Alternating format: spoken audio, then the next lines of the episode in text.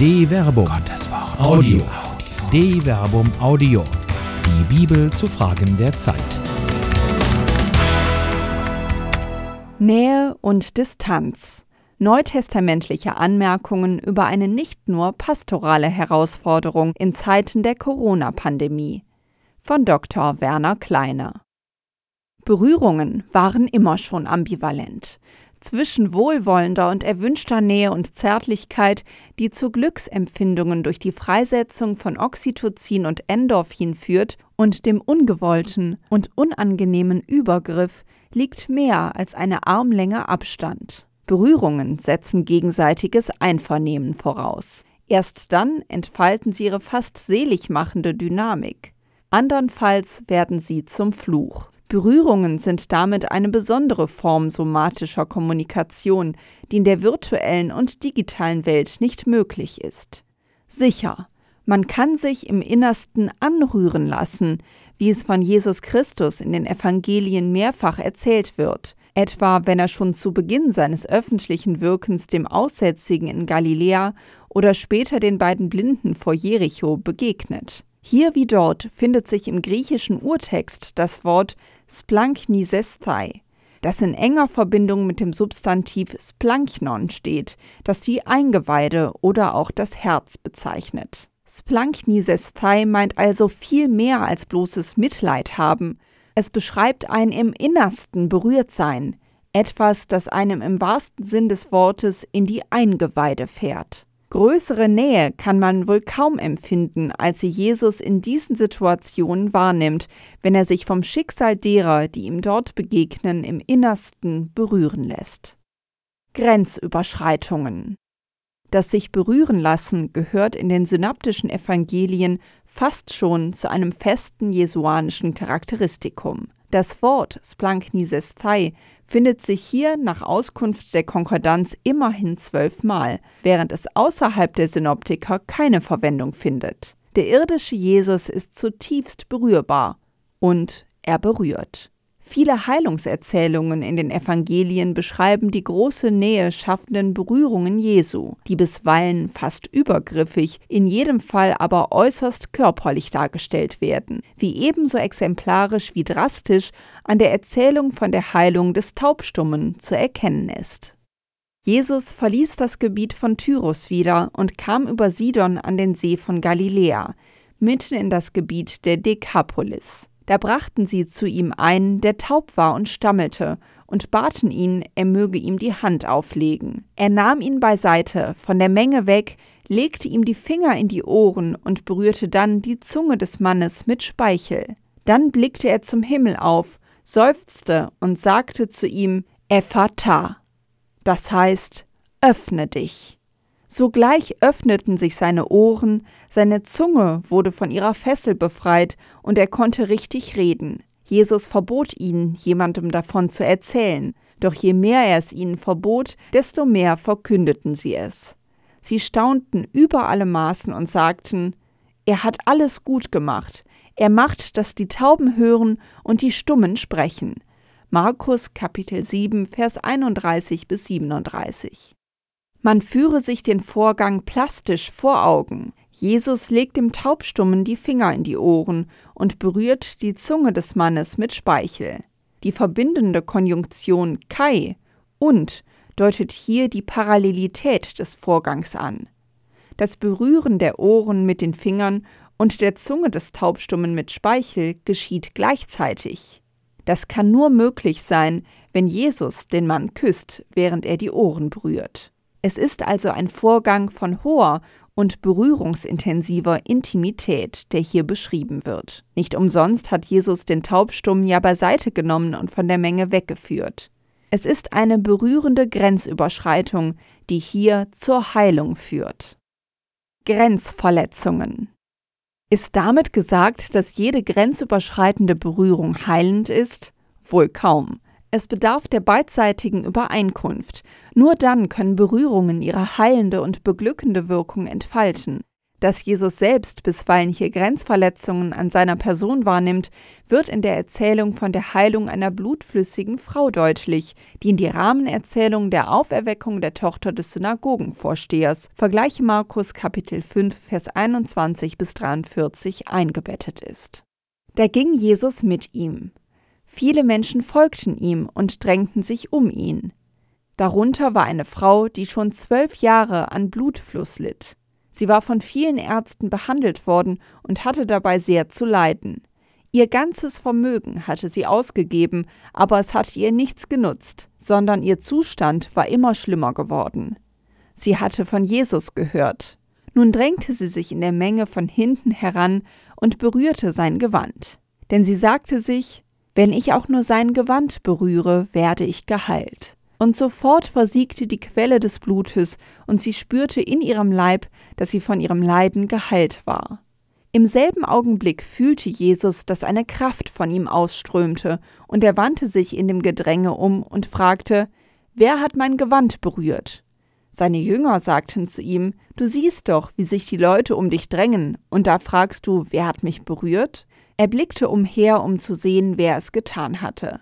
Da kam die Frau, zitternd vor Furcht, weil sie wusste, was mit ihr geschehen war.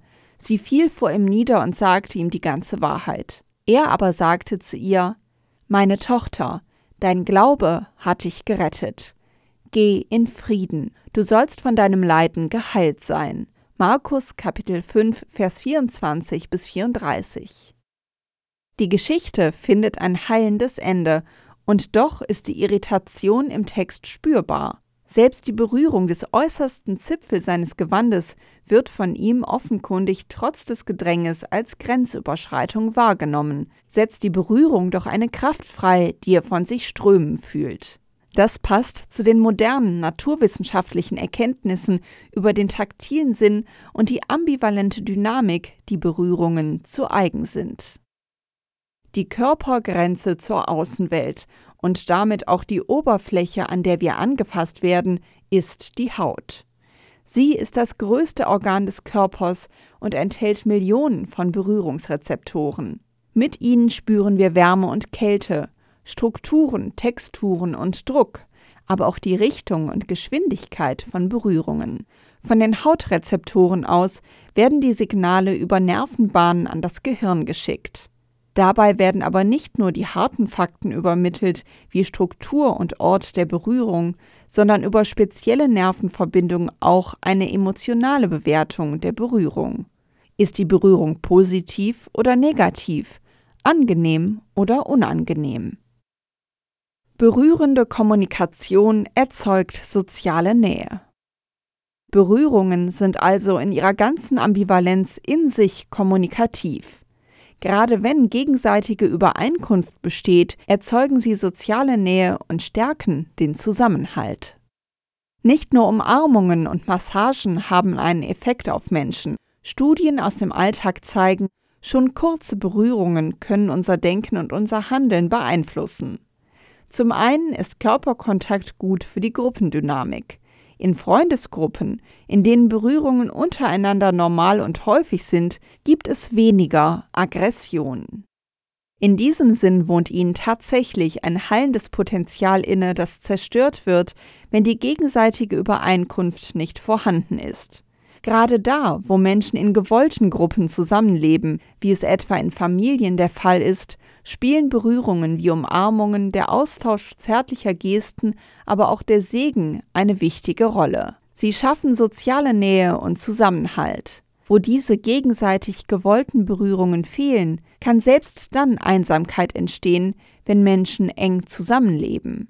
Es ist wohl kaum verwunderlich, wenn viele Alte und Sterbende die Hände von Pflegenden kaum loslassen möchten, auch wenn es sich nicht um enge Anverwandte handelt. Berührungen haben diese soziale Dimension, eine Dimension, die in Zeiten der Corona-Pandemie auf eine harte Probe gestellt wird. Denn da, wo man zum Schutz vor Infektionen mindestens zwei Meter Abstand halten soll und Enkel die eigenen Großeltern, weil sie allein schon altersbedingt zur Risikogruppe gehören, nicht mehr leibhaftig heimsuchen können, fällt genau die Berührung als zutiefst menschliches Bedürfnis und Zeichen sozialer Nähe der medizinischen Vernunft zum Opfer. Keine digitale Kommunikation kann diese somatische Dimension des menschlichen Existenzials vollständig kompensieren. Wie wird es weitergehen, wo sich Menschen aus blanker Angst, aber auch vernünftiger Sorge um den Schutz von Risikogruppen vor Infektionen mit SARS-CoV-2 selbst in die vorgebliche Sicherheit der eigenen vier Wände begeben und die Türen weitestgehend geschlossen halten. Kann es in dieser nun notwendigen physischen Distanz noch soziale Nähe geben? Nähe und Distanz? Das Zusammenspiel von Nähe und Distanz zu erlernen ist für alle, die in Berufen arbeiten, die seelische oder körperliche Nähe zu Menschen voraussetzen, von hoher Bedeutung. Ärztinnen und Krankenpfleger, Physiotherapeuten und Psychologinnen sind davon ebenso betroffen wie Seelsorgerinnen und Seelsorger, um nur einige Berufe zu nennen, die sich mit diesem Zusammenspiel auseinandersetzen müssen. Bei aller notwendigen Nähe ist immer auch eine notwendige Distanz zu wahren, um die gegenseitige Übereinkunft in situationsbedingt komplementären Beziehungsdefinitionen nicht zu gefährden. Was aber bedeutet das Verhältnis von Nähe und Distanz in Zeiten, wo die physische Distanz selbst zu geliebten Angehörigen, zur medizinisch notwendigen Conditio sine qua non erhoben wird? Unberührbar. Es wurde hier bereits dargestellt, dass gerade in den synoptischen Evangelien die Bedeutung auch intensiver, ja bisweilen intimer Berührungen im Handeln Jesu herausgestellt wird. Freilich auch hier in durchaus ambivalenter Weise. Umso bemerkenswerter ist allerdings die Beobachtung, dass der Auferstandene sich jeder Form von Berührung entzieht. Gerade im Johannesevangelium wird der Aspekt der physischen Distanz des Auferstandenen zu seiner und seinen engsten Vertrauten mehrfach hervorgehoben. Maria von Magdala etwa erblickt zwar, nachdem sie im gar nicht so leeren Grab zwei Engel gesehen hat, vor dem Grab eine Gestalt, die sie erst an der Stimme als den auferstandenen Jesus erkennt, der sich nicht mehr berühren lässt.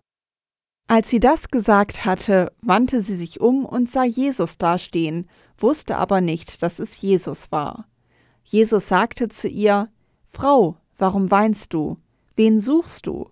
Sie meinte, es sei der Gärtner und sagte zu ihm, Herr, wenn du ihn weggebracht hast, sag mir, wohin du ihn gelegt hast, dann will ich ihn holen. Jesus sagte zu ihr, Maria. Da wandte sie sich um und sagte auf Hebräisch zu ihm, Rabuni, das heißt Meister. Jesus sagte zu ihr, Halte mich nicht fest, denn ich bin noch nicht zum Vater hinaufgegangen. Johannes Kapitel 20, Vers 14 bis 17. Ähnlich scheint es auch dem zweifelnden Apostel Thomas ergangen zu sein, der bei der ersten Erscheinung des Auferstandenen im Apostelkreis nicht dabei war und nicht glauben kann, was die anderen erzählen. Thomas, der Didymus genannt wurde, einer der zwölf, war nicht bei ihnen, als Jesus kam. Die anderen Jünger sagten zu ihm, Wir haben den Herrn gesehen. Er entgegnete ihnen, Wenn ich nicht das Mal der Nägel an seinen Händen sehe, und wenn ich meinen Finger nicht in das Mal der Nägel und meine Hand nicht in seine Seite lege, glaube ich nicht. Acht Tage darauf waren seine Jünger wieder drin versammelt, und Thomas war dabei. Da kam Jesus bei verschlossenen Türen, trat in ihre Mitte und sagte, Friede sei mit euch. Dann sagte er zu Thomas, Steck deinen Finger hierher aus und sieh meine Hände. Streck deine Hand aus und leg sie in meine Seite und sei nicht ungläubig, sondern gläubig. Thomas antwortete und sagte zu ihm, Mein Herr und mein Gott. Jesus sagte zu ihm, Weil du mich gesehen hast, glaubst du. Selig sind, die nicht sehen und doch glauben. Johannes Kapitel 20, Vers 24 bis 29. Der Text suggeriert dem ersten Anschein nach zwar, dass der Auferstandene die Berührung durch den zweifelnden Thomas zulässt, schlussendlich aber heißt es nicht, dass dieser ihn begriffen und berührt, sondern gesehen habe und deshalb glaube.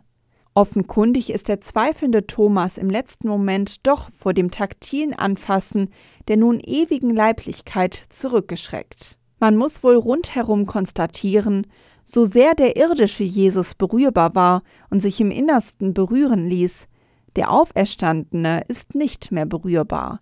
Er ist nicht mehr Teil der geschöpflichen Physis. Ist in dieser physischen Distanz überhaupt noch soziale Nähe für die, die ihm in Wort und Tat nachfolgen, möglich? Nähe in der Distanz. Wie sehr sich Jesus im Innersten vom Schicksal der Menschen berühren lässt, gerade wenn es sich um die Seinen handelt, wird gerade im Johannesevangelium deutlich. In den dortigen Abschiedsreden Jesu nimmt er die Situation der physischen Distanz vorweg, deutet aber gleichzeitig eine entscheidende Maßnahme zur Aufrechterhaltung der notwendigen sozialen Nähe in dieser unüberwindbaren Distanz an. Noch eine kurze Zeit, dann seht ihr mich nicht mehr, und wieder eine kurze Zeit, dann werdet ihr mich sehen. Da sagten einige von seinen Jüngern zueinander, was meint er damit, wenn er zu uns sagt, noch eine kurze Zeit, dann seht ihr mich nicht mehr, und wieder eine kurze Zeit, dann werdet ihr mich sehen? Und ich gehe zum Vater. Sie sagten, was heißt das, wenn er sagt eine kurze Zeit? Wir wissen nicht, wovon er redet. Jesus erkannte, dass sie ihn fragen wollten und sagte zu ihnen, Ihr macht euch untereinander Gedanken darüber, dass ich euch gesagt habe, noch eine kurze Zeit, dann seht ihr mich nicht mehr, und wieder eine kurze Zeit, dann werdet ihr mich sehen. Amen, Amen, ich sage euch, ihr werdet weinen und klagen, aber die Welt wird sich freuen. Ihr werdet traurig sein, aber eure Trauer wird sich in Freude verwandeln. Johannes Kapitel 16, Vers 16 bis 20. Der Abschied ist unabwendbar, er wird irreversibel sein. Die so entstehende physische Distanz wird unüberbrückbar sein. Wenige Verse zuvor hat Jesus bereits angedeutet, auf welche Weise die physische Distanz kompensiert werden wird. Doch ich sage euch die Wahrheit, es ist gut für euch, dass ich fortgehe. Denn wenn ich nicht fortgehe, wird der Beistand nicht zu euch kommen. Gehe ich aber, so werde ich ihn zu euch senden. Johannes Kapitel 16, Vers 7. Die Einheitsübersetzung von 2016 übersetzt hier vielleicht sogar etwas missverständlich, wenn sie davon spricht, dass das Fortgehen Jesu gut für die Jünger sei. Das Verb Sympherein bedeutet eigentlich eher, dass etwas nützlich ist. Das Fortgehen Jesu nutzt den Jüngern, weil sie etwas Neues bekommen werden, nämlich den von Jesus nach seinem Fortgehen gesendeten Beistand. Der Beistand ist das Pneuma, als der lebensspendende Hauch Gottes, der Atem, durch den schon Adam als erstes Menschenwesen von Gott behaucht zum Leben kam. Ebenso wird der Auferstandene im Johannesevangelium den Jüngern neues Leben einhauchen. Zuvor aber werden sie einen Prozess des Lernens und Aneignung durchleben müssen, der für sie selbst Absonderung und Distanz bedeutet. Siehe, die Stunde kommt und sie ist schon da in der ihr versprengt sein werdet, jeder in sein Haus und mich allein lassen werdet. Aber ich bin nicht allein, denn der Vater ist bei mir. Johannes Kapitel 16, Vers 32. Und genau das erleben die Jüngerinnen und Jünger Jesu, die sich nach dessen Kreuzestod und trotz der Auferstehungserfahrung zunächst von der Welt distanzieren und sich ängstlich einschließen, fast so, wie es in Zeiten der Corona-Pandemie der Fall ist. Der Auferstandene aber lässt sich von verschlossenen Räumen nicht abhalten, sein lebendig machender Geisteshauch auch nicht. Am Abend dieses ersten Tages der Woche, als die Jünger aus Furcht vor den Juden bei verschlossenen Türen beisammen waren, kam Jesus, trat in ihre Mitte und sagte zu ihnen, Friede sei mit euch. Nach diesen Worten zeigte er ihnen die Hände und seine Seite. Da freuten sich die Jünger, als sie den Herrn sahen. Jesus sagte noch einmal zu ihnen, Friede sei mit euch. Wie mich der Vater gesandt hat, so sende ich euch. Nachdem er das gesagt hatte, hauchte er sie an und sagte zu ihnen, Empfangt den Heiligen Geist. Denen ihr die Sünden erlasst, denen sind sie erlassen. Denen ihr sie behaltet, sind sie behalten. Johannes Kapitel 20, Vers 19 bis 23. Neue Naherfahrungen. An die Stelle der realen Begegnung mit dem Leib Christi tritt die inwendige, ja intrinsische Gegenwart Gottes im Menschen selbst.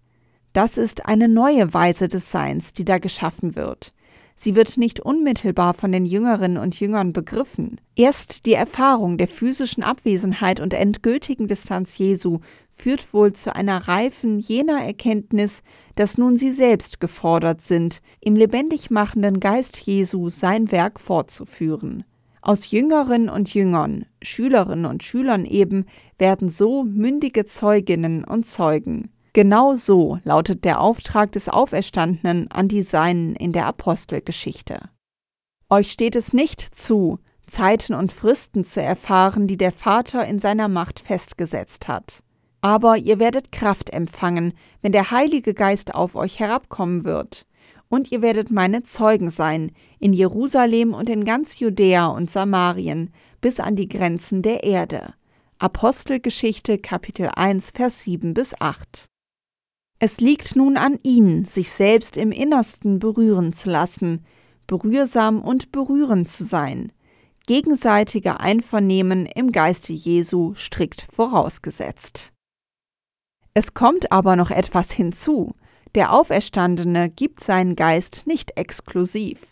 Petrus wird vor der Taufe des heidnischen Hauptmann Cornelius erfahren müssen, dass dieser den Heiligen Geist schon hat, ohne dass er getauft ist, Vergleiche Apostelgeschichte Kapitel 10, Vers 47. Offenkundig lässt sich der göttliche Geist in seiner Dynamik durch keinerlei menschliches Regelwerk bändigen. Mit dem Bewusstsein der Gegenwart des lebendig machenden Geistes Gottes in allem, was atmet, wächst bei den Glaubenden eine neue Erkenntnis, die Paulus aus seiner Sicht so zusammenfasst. Wisst ihr nicht, dass ihr Gottes Tempel seid und der Geist Gottes in euch wohnt? Wer den Tempel Gottes zerstört, der wird Gott zerstören. Denn Gottes Tempel ist heilig, und der seid ihr. 1 Korinther Kapitel 3 Vers 16 bis 17. Physische Krücken sozialer Nähe. Der Leib des Menschen wird durch Gottes Atem lebendig. Folglich ist Gott in jedem Menschen, ob er es glaubt oder nicht, gegenwärtig. Als Wohnsitz des göttlichen Geistes wird der menschliche Leib deshalb zum Tempel. Er braucht keinen physischen Ort der Gottverehrung mehr. Die Menschen, vor allem aber die Glaubenden, sind in dem Bewusstsein, Trägerinnen und Träger des göttlichen Geistes zu sein, untereinander verbunden. Selbst in der physischen Distanz wird so soziale Nähe über alle Widerfahrnisse hinweg möglich. Und doch braucht selbst Paulus, der um die verbindende Dynamik des göttlichen Pneumas weiß, das physische Medium der Verbindung, das Nähe begreifbar macht. In seiner Zeit waren das Briefe. So schreibt er gerade dort, wo aufgrund eines Konfliktes die Vergewisserung sozialer Nähe in der physischen Distanz notwendiger denn je ist, an die korinthische Gemeinde unter Tränen einen Brief. Denn ich schrieb euch aus großer Bedrängnis und Herzensnot unter vielen Tränen, nicht um euch zu betrüben, nein, um euch meine übergroße Liebe spüren zu lassen. 2 Korinther Kapitel 2 Vers 4 Der Brief freilich ist mehr Krücke als Ersatz für einen konkreten Besuch, der physische Begegnungen und Nähe ermöglicht. Auch ein Konflikt lässt sich in physischer Gegenwart besser klären als durch mediale Vermittlung. Deswegen schreibe ich das alles aus der Ferne, um nicht, wenn ich zu euch komme, Strenge gebrauchen zu müssen, Kraft der Vollmacht, die der Herr mir zum Aufbauen, nicht zum Niederreißen gegeben hat. Im Übrigen, Brüder und Schwestern, freut euch, kehrt zur Ordnung zurück. Lasst euch ermahnen, seid eines Sinnes, handelt Frieden. Dann wird der Gott der Liebe und des Friedens mit euch sein. Grüßt einander mit dem heiligen Kuss. Es grüßen euch alle Heiligen. Die Gnade des Herrn Jesus Christus und die Liebe Gottes und die Gemeinschaft des Heiligen Geistes sei mit euch allen. 2 Korinther Kapitel 13 Vers 10 bis 13. Küssen kann man nämlich nicht wirklich virtuell, weder mit analogen Briefen noch mit digitalen Streams. Mediale Kommunikation aber ist imstand, physische Distanz sozial zu überbrücken, in der Sehnsucht, dass auch die physische Nähe bald wieder möglich sein wird. Gerade davon leben ja die Sakramente, die Zeichen und Realsymbol einer Gegenwart Gottes in Wort und Tat sind, die man noch in einem Spiegel schaut, bis die physische Distanz in eine neue leibliche Gegenwart hineinverwandelt wird. Jetzt schauen wir in einen Spiegel und sehen nur rätselhafte Umrisse. Dann aber schauen wir von Angesicht zu Angesicht. Jetzt ist mein Erkennen Stückwerk, dann aber werde ich durch und durch erkennen, so wie ich auch durch und durch erkannt worden bin. Für jetzt bleiben Glaube, Hoffnung, Liebe. Diese drei. Doch am größten unter ihnen ist die Liebe. 1 Korinther Kapitel 13 Vers 12 bis 13. Schon, aber noch nicht. Das ist ein Bewusstsein, in dem Christen generell leben, die Erfahrung einer sakramentalen Nähe Gottes, die aber doch immer nur Abglanz bleibt, bis sie keine symbolische Vermittlung mehr braucht, weil Gott selbst in der Mitte seines Volkes gegenwärtig ist. Das könnte eine der Lehren aus den Erfahrungen der Corona-Pandemie sein. Ein stärkeres Bewusstsein, sich nicht mit dem zufrieden zu geben, wie Kirche halt so ist, sondern eine stärkere Orientierung auf die erhoffte und unverhüllte Gegenwart Gottes. Eine zweite Lehre für die irdische und physische Existenz ist es dann, die gegenwärtig notwendige physische Distanz zu geliebten Menschen nicht bloß auszuhalten, sondern alles medial Mögliche zu unternehmen, um sie sozial zu überbrücken, wenn es sein muss, auch mit digitalen Krücken. Und sich jetzt schon darauf zu freuen, dass die Zeit kommen wird, in der man sich wieder ganz unvermittelt umarmen und berühren kann. Daran besteht kein Zweifel. Das wird kommen, so oder so. Eine Produktion der Medienwerkstatt des katholischen Bildungswerks Wuppertal Solingen-Remscheid. Autor Dr. Werner Kleine Sprecherin Jana Turek